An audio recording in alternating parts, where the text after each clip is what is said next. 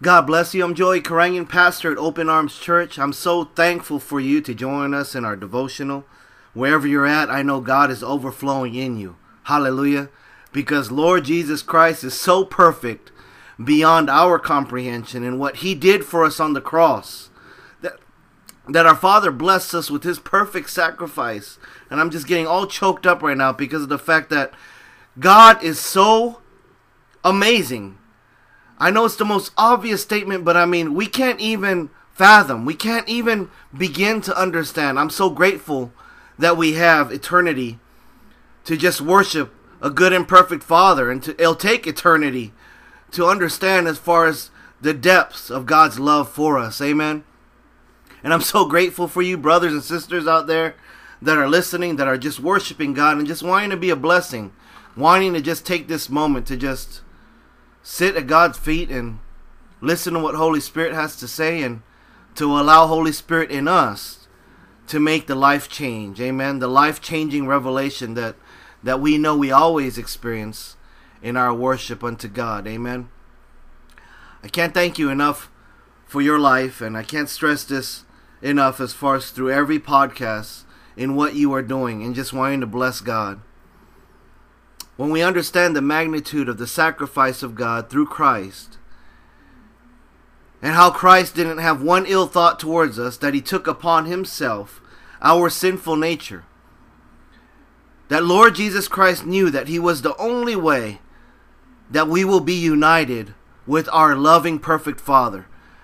Because only God's blood can purchase that way the truth, the life, the life of abundance through his blood through Lord Jesus Christ in his perfection. And I'm so grateful that Lord Jesus didn't look at us as, oh, you sinful people. Oh, you know, you guys, you know, you lied. You guys, you know, murdered. You guys, you, no. Jesus looked at us through the eyes of God and saw worshipers, saw beloved children of God, that we would submit unto God receiving everything Lord Jesus Christ purchased for you and I. And glory to God, getting the promised seal, the magnificent promised gift of Holy Spirit. Because Lord Jesus Christ goes back to the Father and says, Father, they belong to me. Give them the promised Spirit. Hallelujah. And Holy Spirit is alive in us Glory to God. Holy Spirit goes before us. This is Holy Spirit's house. This is Holy Spirit's church. Listen, family, for all of you uh, listeners out there, worshipers, if this is your first time listening, I am so thankful that you're just, you clicked on the podcast. And listen, God loves you. He has a plan for you. Why? Because Lord Jesus Christ completed the plan. And it was for you. And I pray that during this podcast, the Holy Spirit will move on you and that you say, Lord Jesus, I make you my Lord, my Savior. Be one in me. Holy Spirit, I surrender to you. Be my God. Father, I know that I'm your beloved child. However, you want to pray that out, I just know Holy Spirit's moving in your heart. But I'm just so grateful. Amen. I mean, it's beyond us as far as where God has taken us from. Amen. And the word says that He knew us even before we were knitted in our mother's womb.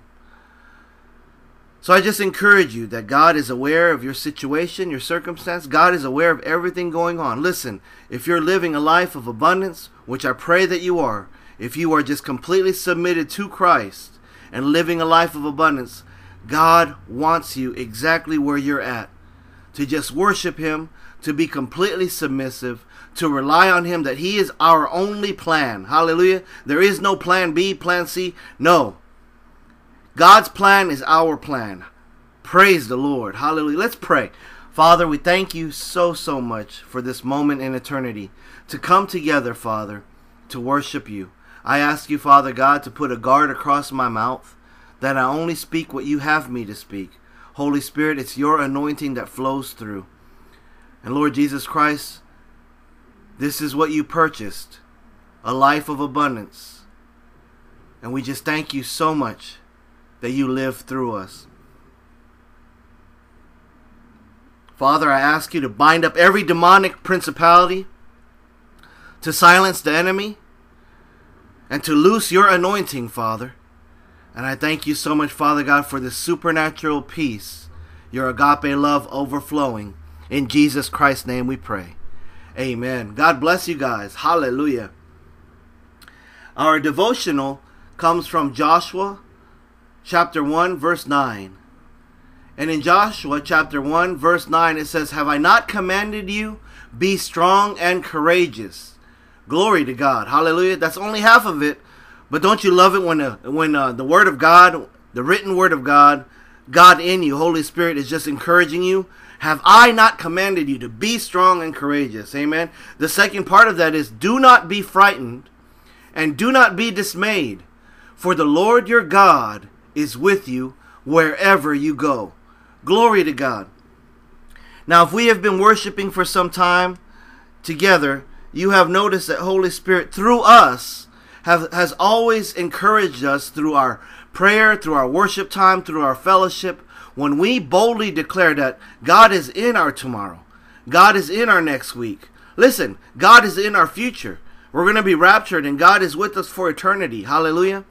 Well, this is where partially that comes from, as far as if you want to know exactly the scripture to go to, as far as in Joshua 1 9.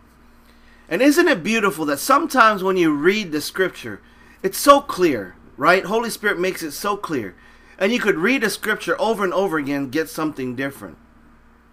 Glory to God this morning, as as as I was spending time and just in devotional and just having conversations with God, it's really sweet because He reminded me that wherever you go, I'm there. So that's the tail end part of Joshua 1 9. Lord your God is with you wherever you go. Now listen, if we back up now another segment of this of the scripture, it says, "Do not be dismayed, do not be frightened." What I love is that when you hold on to the fact that God is wherever you go, God's in your future, God goes before you. Hallelujah. Now you know I'm not going to be frightened. And then you go back to the first part of where we started be strong and courageous. And then the Lord says, Have I not commanded you?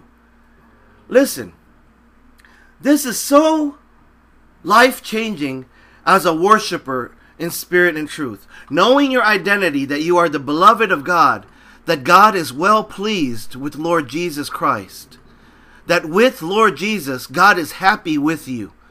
And amen, we are sealed with Lord Jesus in his spirit. So he knows that you are his and he seeks after you. You are sought after. He's coming after you. His goodness, his mercy, his love, amen, his breakthrough, his prosperity, his blessings, his healings, whatever you want to call, all the goodness of our Father is coming after you. Amen. Can I get a good amen? Hallelujah, right? So listen to this. When you know and trust that God, you are there in my situation, my sir. you are going before me. So I'm not going to be dismayed. I'm not going to be frightened. And what happens now, family? When you're worshiping a good and perfect Father like we are, glory to God. You are strong and courageous. Amen. and you're strong and courageous because greater is He that is in you. You understand as far as the magnitude, as far as how much God loves you in what He did through the cross. Amen. In Christ Jesus our Lord. We understand as far as how valuable Lord Jesus Christ is, was, and always will be to our Heavenly Father, to Holy Spirit. Amen. Being the only one, right? Being the only one that's perfect, that can carry, hallelujah, in the oneness of Father, Spirit, in the Son, that can carry the anointing of God in perfection to fulfill every requirement. Every requirement fulfilled for you and I. So that when he made that divine exchange on the cross, we know there's nothing lacking. That God is for us and he loves us. Amen.